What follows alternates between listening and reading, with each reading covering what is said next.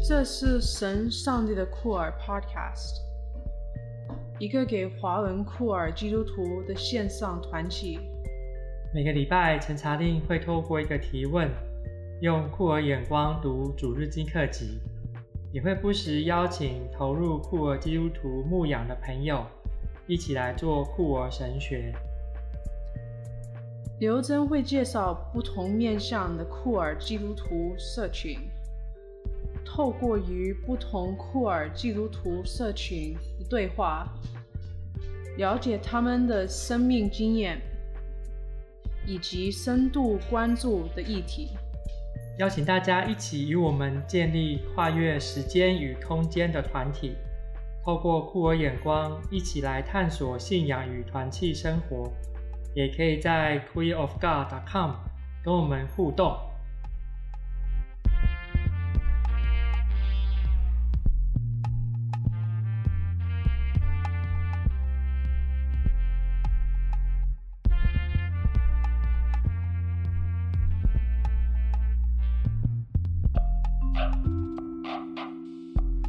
家好，我是查令，我是以杰。我们今天要讨论的经文是《创世纪》十五章全部。呵呵，我要读的是和合本修订版，以及会一起来协助来读经文。是的。这件事以后，耶和华的话在异象中临到亚伯兰，说：“亚伯兰呐，不要惧怕，我是你的盾牌，你必得丰富的赏赐。”亚伯兰说：“主耶和华，我还没有儿子，你能赐我什么呢？承受我家业的是大马士革人以利谢。”亚伯兰又说：“看哪，你没有给我后嗣，你看那生在我家中的人要继承我。看哪，耶和华的话要临到他说：这人不会继承你，你本身所生的才会继承你。于是耶和华带他到外面说：你上天观看，去数星星，你能够数得清吗？”又对他说：“你的后裔将要如此。”亚伯兰信耶和华，耶和华就以此算他为义。耶和华又对他说：“我是耶和华，曾领你出迦勒底的乌尔，为要把这地赐你为业。”亚伯兰说：“主耶和华，我怎能知道我必得这地为业呢？”耶和华对他说：“你为我取一头三岁的母牛犊，一只三岁的母山羊，一只三岁的公绵羊。”一只斑鸠和一只雏鸽，亚伯兰就把这些都取来，每样从中间劈成两半，一半对着另一半排列，只有鸟没有劈开。当旧鸟下来落在这些尸体上时，亚伯兰就把他们赶走了。日落的时候，亚伯兰沉睡了，看哪，有大而可怕的黑暗落在他身上。耶和华对亚伯兰说：“你要确实知道，你的后裔必寄居在别人的地，服侍那地的人。”那地的人要虐待他们四百年，但我要惩罚他们所服侍的那国。以后他们必带着许多财物从那里出来。至于你，你要平平安安归到你祖先那里，必享长寿，被人埋葬。到了第四代，他们必回到这里，因为亚摩利人的罪恶到现在还没有满盈。日落天黑的时候，看哪，有冒烟的炉和烧着的火把从那些肉块中经过。在那日，耶和华与亚伯兰立约说：“我已赐给你的后裔这一片地，从埃及河直到大河又发拉底河，就是基尼人、基尼喜人、甲摩尼人、赫人、比利奇人、利法因人、亚摩利人、迦南人、格迦撒人、耶布斯人的地。”哇，今天的经文也是很复杂又很长，不知道这个以杰有怎么样的想法耶？就是十五节好像有点在重复，呃，前面亚伯兰啊，十五章啊，就是尤其是那个十二节到十六节这个部分啊，就是好像在重复前面在描述亚伯兰为了躲避饥荒进到埃及又出来的那一个的一个描述吧。对，是很像当时亚伯兰需要这个避到埃及去躲饥荒的情况。不过也有神学家提醒我们说，哎呦，这边看起来这种。这个十三节的这个部分呢，十三节到十六节的部分，似乎有一种这种呃不同时代编辑的痕迹，而从里面的一些叙事的方式，似乎是在这个这个后来亚伯兰的亚伯兰的后代，这个整家族这个搬迁到埃及去住了很长一段时间，然后又出埃及的过程，似乎是在这个将这个未来发生的事情写在这里。但，有神学家认为说，这个是比较后来的这个来源的经文被编纂在第十五章的当中。然后我觉得还是很难以理解的，应该是第六节吧，就是第六节这边写亚伯兰信耶和华，耶和华就以此算他为义。也就是说，在这个地方经文描述亚伯兰是相信耶和华会，呃，从他本身所生的，是继承他的产业这件事情。那耶和华又算他为义。然后到了第十六章的时候，我们就看到一个就是悲剧，就是下甲的故事。然后我就会在这边重新再想，耶和华算他为义到底是什么意思？呃，上帝到底是要赞同亚伯兰就是所说的一切呢，还是怎么样？然后如果又接着看后面这些，就是耶和华要求他要献祭的事情，还有我们看到最后就是那个火把从那个在黑暗中的落块中经过，那到底 这这是干嘛？确实，第六节是一个关键经文，因为这个很多的这个新约的经文都会一直这个回溯到亚伯兰、亚伯拉罕跟上帝之间这种立约的关系，或是什么叫做因为信被称为义的这个过程，都会回溯到这一章，或是对这一章有些更多不同的诠释。这样，哇，我们今天处理到这个，不论是。犹太教或者是基督宗教的信仰核心啊？什么是一个艺人？哎呦，这个好像也没有说艺人哦。嗯，只称他为艺而已。神学家也是这个，在这边也是会困住这个地方，到底是要怎么样看待这个亚伯兰信耶和华？这个信是哪一种状态的相信呢？而且在这边，他明明。什么话都没有回应耶和华，他还前面还在抱怨说他没有儿子，然后耶和华就跟他说，有，你会有儿子，那个你刚刚说那些人不会继承你，然后还跟他说你的后裔会像星星一样多。之后耶那个亚伯兰也什么话都没有说，到底是耶和华没让他说，还是他他就是不敢说？可能是不敢说。这有神学家说：“哎呦，因为亚伯兰这个就吓呆了，他看着星星就吓呆了，就是被上帝的行为吓呆了。上帝都带他带他到外面去数星星，说你能数得完吗？如果你数不完，你的后裔就要像这么多。好像亚伯兰一辈子没有看过星星一样，突然发现星星这么多是他数不完的，所以他被吓呆了。哦 原来上帝的能力这么大，吓死了！这突然被带到外太空的银河系有一圈的概念啊，就是 Star Trek 的概念，对对对，就是 Star Trek。”就是一个比较 primitive 的文化，突然有一个 starship 出现，然后他们被带到 starship 上，发现，哎呦，原来宇宙这么的浩大，我居住的地方这么的渺小，突然意识到原来有这么庞大的力量，这么庞大的这个星际飞船在那边存在着，然后就开始这个把这个飞船的舰长 Picard 当成是上帝。来膜拜敬拜他，那就不会跟那个日本遇到美国黑船的时候，感觉很像啊。对，有黑船来，对，还会冒烟，而且这个没有风帆就可以前进，实在是有很厉害的东西。就有神学家认为，这个亚伯兰是因为感受到耶和华上帝的这种无比的力量，然后就惊呆了，因为感受到这种力量而惊呆，而相信了上帝。虽然这个种种的所谓的应许都没有出现，但是因为信服于、服从于上帝的这种伟大的能力，而相信了上帝。嗯，对。可是他信的到底是那个伟大的能力，还是相信上帝本身？这这个我觉得就很两难。可能第三个是相信伟大的能力，相信上上帝，上帝本身，还是他相信上帝会给他的应许？那其实从这边，其实对我们很大的挑战就是，我们怎么去在现在这个时代理解所谓的上帝的大能是什么？对，很难呢。就是在这种科学，呃，就是所谓我们看见的科学的力量这么强，呃，你看那个我们看到 SpaceX，就是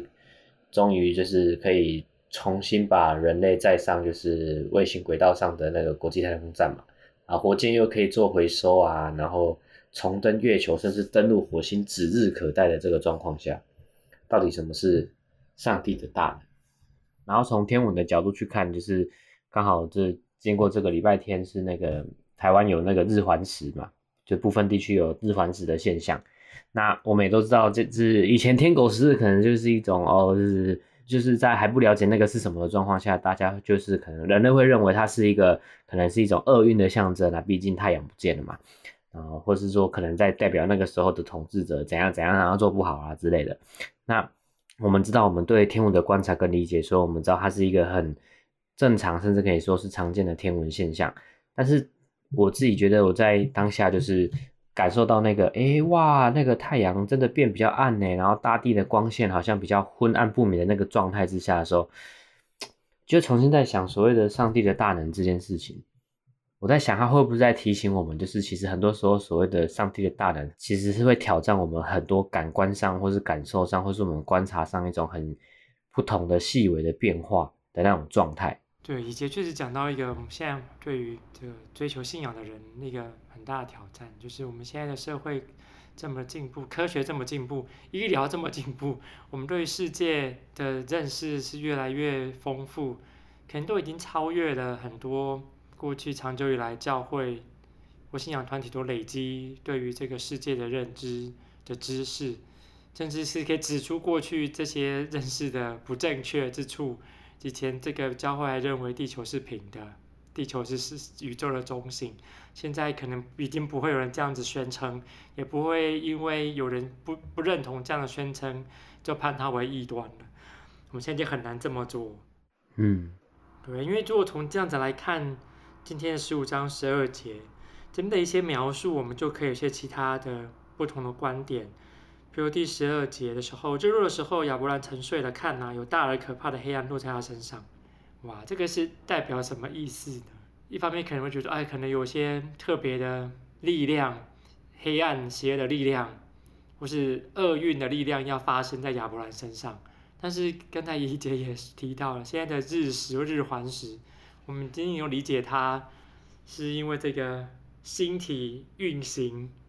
的巧合。产生的结果，嗯，对对，自然界的认知或是诠释，我们现在今天有不同的观点。所以假设啦，就是把十二章跟十七章这两个不同的段落，我们不把，我们先不用说去看他说可能有编辑的痕迹的话，我觉得很有趣的是，嗯，你是说十二节跟十七节？哎，对啊，就是十二到十六，就是可能是被插入的嘛，就是编辑痕迹嘛。假设不这样看的话，我觉得也蛮有趣的一个点就是，对，就是亚伯兰他可能经历了某一种很强的黑暗，然后上帝又跟他说了一些可能让他觉得很可怕的话，但是就在这个日落天黑的时候，那个有火把从那些肉当中经过，我觉得可能好像也有一种带来了某一种光明的一种象征，虽然这个实在是很很神秘主义。很奥秘、很神秘，但是好像很多时候就是 人生的经验，好像就是这样，就是这样，无法解释。嗯，好，有光在那边。有些神学家会把十五章剖成三个部分 来看它，就是啊，神学家没事就喜欢做这种文学分析啊，这种来源分析啊，或者一些神学意涵上面的分析，就把它剖成三段。然后认为这三段有奇怪的编辑痕迹，然后有传达不同的这个信仰的这个内涵。嗯，就有人说第一节到第六节算一段，前面就是亚伯兰跟上帝这个争执，从抱怨到相信。虽然这种相信，然后亚伯兰也没有多说些什么，好像他的抱怨就被消音了，这样就被画上一个暂时的句点，或者逗号，或者分号，只能抱怨到这边，不能再抱怨了，然后就。让他闭嘴。这个部分是从第七节，七节开始，这个是要是要告诉他，我要给你一个应许。这个应许呢，看起来就从第一段开始讲的是，哦，你会有一个孩子，你会有你你会有从你而出的这个后裔。可是这个神学家认为，这段里面讲的更重要是这个对于土地的应许，这一块地呀、以后是你的，不是在你的名下的人的。可是亚伯兰说：“那我看不到啊，那给我个凭证。就这个凭证就是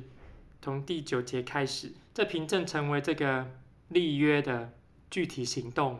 也是一个仪式性上面的行动。然后这个对，是一个凭证，蛮有趣的一个解释，凭证。所以这个就是从第七节开始读读读读到十一节，然后跳到这个十七节开始，日落天黑的时候，嗯，就是这一整段可以被看成是连接在一起，十二节到十六是被插进去的。对对对。然后这个立约的这个仪式，这个一直到天黑，耶耶和华与亚伯兰立约啊，这个关键字出现，嗯，这个立约的过程，嗯，然后还有这个冒烟的炉跟烧香的火把从肉中经过，就是这个第三个部分，就是对于这个历史，对于在在埃及生活的那一段呃神学的诠释，是在十二节到十六节，它分成了三个部分。来说明它，就是有点复杂的内容。不过这个当然，因为新约的这个圣经的书卷的作者是不是保罗？他就对于这个亚伯拉罕有很多的这个诠释或者延伸的一些神学的论述。但是如果我们就是看创世纪这一段呢，其实亚伯兰不断的在跟上帝在抱怨，或是要求上帝多给他一点印证。好让他可以更相信，而上帝也真的跟他有些回应。诶，这种这种过程其实还蛮深刻的，就是亚伯兰跟上帝面对面说话，跟他这个之间有一些互动，还而且上帝还真的跟他有互动。这过程是很容易发生在每一个这个寻求信仰的人的生命当中，不断的跟上帝抱怨，跟上帝说话，要求上帝给凭证。反正我们每天都会做的事情。对啊，这种要求凭证、要求上帝实现某一种应许的一种心，我觉得困难的在于，就是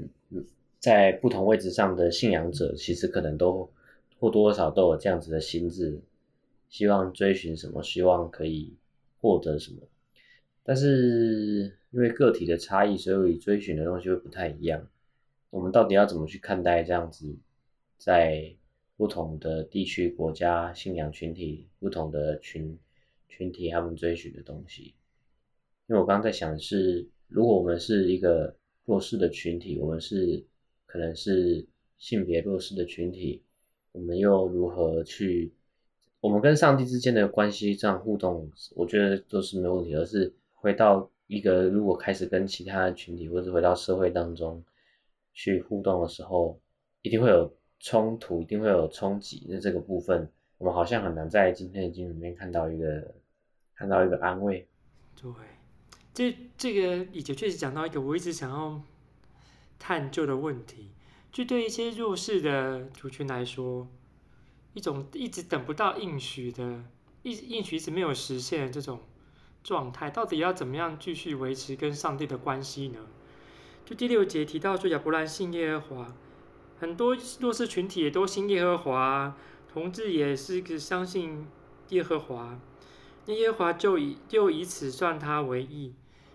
这个神学家认为说，这边提到的就以此算他为义是是一种合一的关系。亚伯兰跟上帝之间有合一的关系，是因为亚伯兰终于这个相信了上帝的应许，虽然现在没有看得见内容，没有办法等到它实现。要不然确可能确实没有等到它实现。如果这应许内容是应许他一片大片土地，可能要等很久，等四百年之后，等那一群人离开了埃及，他根本没有等到。可是他仍然相信了上帝。这种相信上帝应许的力量，或是行动，进而跟上帝立约这样的行动，而上帝就看亚伯兰为义，跟他有合一的关系。啊，这个我都觉得这个真的是很大的一种信仰的考验。你现在就是看不到，你的你的后代可能看不到，可是你就好像深知道上帝的应许是一个怎么样的图像。不但你相信，这个接续你的人也继续相信，继续等待或继续追寻着这样的一种意象的实践，真的是很困难。我觉得可能重点还是在于对那个应许的图像没有失去追寻的动力吧。我觉得你刚刚后面讲的这个也是一个很重大的重点。你世世代代我们的不管是信仰的追寻者、信徒也好，或是弱势者也好，其实都不断在追寻。我们看黑人过去他们在经济上的处境，或是他们在社会地位上的处境，一直到我们现在看到南美洲一些国家他们在穷人当中的处境，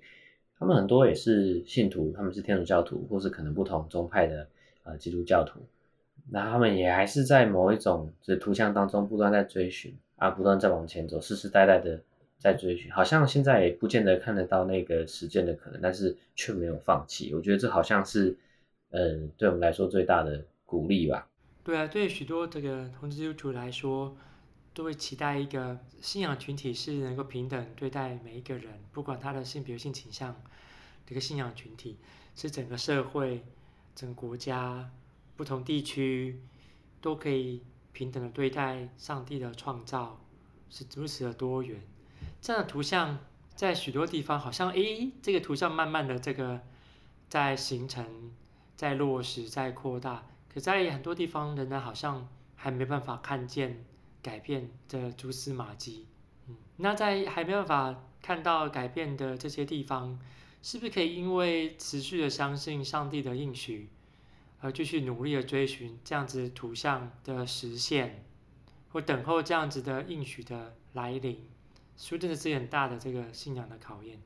有有时候可以从其他的例子当中去看见，哦，原来上帝真的是会实践这样子应许的，总有一天可能就会临到我们身上。或许我们会看得见，但是或许我们看不见。那终有一天它会实现，因为相信终有一天它会实现，我们就得以跟上帝有合一的关系，上帝就会称我们为义的这样子一种立约的过程。嗯，哇，真正是不简单啊！对啊，这个我觉得这样像这样子，如果我们从神学家的眼中来看，十五章是一个很强烈编辑痕迹的结果。所以他想要传达这种强烈的神学意涵会是什么呢？就是上帝确实会应许亚伯拉罕那个土地、那个后裔，只是现在你看不见。从第十二节开始，你就知道你要等四百年，你的后裔才会有地方可以安居乐业，可能也没有安居乐业太久。可是这种应许是有强大力量的，有强大神学的力量，让人相信。上帝的力量如此的大，上帝的应许并不会落空，而愿意跟随着这个上帝的带领到不同地方去。如果我们可以反复的诉说这样子的故事，在我们信仰群体里面，在我们所面对的处境当中，不断的诉说这样的故事，不断的去寻求、去追寻，或去质问上帝，为什么还没有看到这个平等国度的来临，还没有看到。我们所感受到这样子应许的来临，不断的跟上帝来跟他说话，跟他所谓的抱怨。我觉得这个这个从这一章，我们或许就可以看到，哎，从这个所谓的信心之父的身上，我们就看到这样子的一种榜样，可以值得我们去学习，或值得继续用这样子的方式来跟上帝之间来建立学的合一的关系。我觉得这样，刚刚就是其实这样子的内容非常，就是我觉得对于很多信徒来说，它会是一个很强的鼓励啦，或者是对我们本身就是可能在牧会现场的所有的就是牧者来说，应该也都是一个很强的鼓励，因为毕竟我们很多时候太容易因为一些事情就感受到失望啊，感受到啊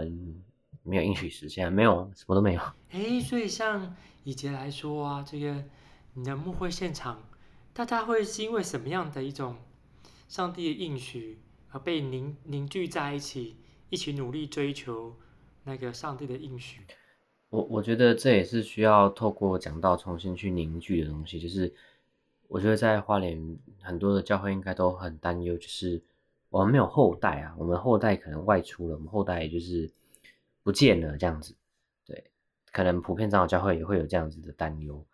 就是没有人可以就是承接着我们的。财产啊，讲他讲的就是教产，也没有人了，那怎么办？我觉得这里边也是重新来讨论说，那这个应许是我们我们我们现在所有的东西，难道是一个应许吗？那我我认为应该不是吧？那我们担忧的到底是什么？我觉得很很值得透过这这段经文跟弟兄姐妹重新去寻找。确实，我们开始在经历那种看起来好像会是黑暗的处境，我们明明也摆上很多，但是我们好像。什么都没有，就是也没有人要传，就是没有人要接。但我觉得最大的鼓励还是亚伯兰的这种这种不断追问的态，对，不是不断追问，至少他有去问嘛。虽然上帝给他看了会让我们吓到，就像我们有时候遇到一些大风大浪之后，我们也会吓到。哎，嗯，但重点是到最后并没有失去那个追寻的力量。那最大，然后还有就是我们要不断去反思那个应许的图像，在我们现代这个处境当中可以是什么？或许上帝给我们看到一个很伟大的力量的展现，但是我们要追寻的图像却不见得是那个，因为那个是上帝才做到的事情。或许我们能做的还是一种我们彼此之间互相连接，然后去带来不同群体的之间的和平的那种状态。或许可能才是呃我们作为一个现在在这个处境当中的信徒可以做的事情。对，以杰这么说就提醒我了两件事情。第一件事情就是，其实今天这段经文是充满了暴力的，就是上帝所应许的这个土地是上帝说的就算了，上帝说这一个就是以后给你们的，而且上帝还明确的这个指出这一块应许之地的范围，只是范围上面已经有住了其他人，之前到时候都被清空，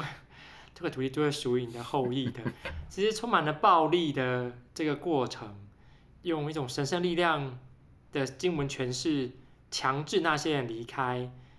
甚至这个在第十六节提到，因为亚摩利人最后到现在还没有满盈，嗯，满盈之后，他们你的后裔就回到这里来。这这一方面也是在讲的一种对某些人来说是末日的来临。可是如果我们的应许是建立在一种对某些人来来说是末日的，是一种用信仰语言来合理化我们抢夺他人财物的这样子的。这样的行为当中，嗯，那我们可能要更加审视、小心我们的信仰的内涵，是不是让我们去做这些很暴力的事情，而我们却却好像觉得这是上帝的应许。第二个就是对于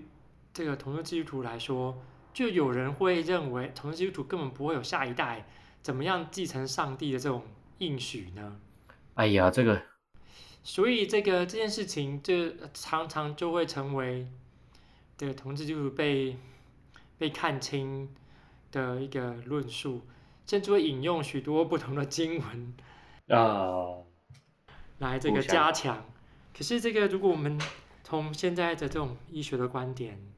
来看，哎呀，同志基督徒们要能够有后代，似乎没有那么困难。而且这个拥有后代或后裔的这件事情，我们要从好多不同的层次开来理解它。不管是这个是生物、生物生理学上面的直接的后嗣，或是透过法律，呃所认养的这样的后嗣，或者是某一种信仰上面的这种后裔或后嗣的概念，其实是我们都可以去去发展或去思考的。特别是如果当我们是用信仰的传承，给未来继续在追寻一个和平国度的同志或酷儿基督徒。或者是更多我们的这种同伴来说，这种价值的传递，是不是也是一种对于上帝应许的一种追寻，跟上帝应许一种实践的可能？就像保罗认为我们是出自于应许的，上帝应许的后裔跟后代，难道我们即使我们不能生育，有些基督徒不能生育，难道他们就没有所谓的后裔跟后代来承接他们对于上帝的认识跟这种应许的追寻吗？其实是可以的。我觉得这也提，对，哎，我觉得这也提醒我们，就是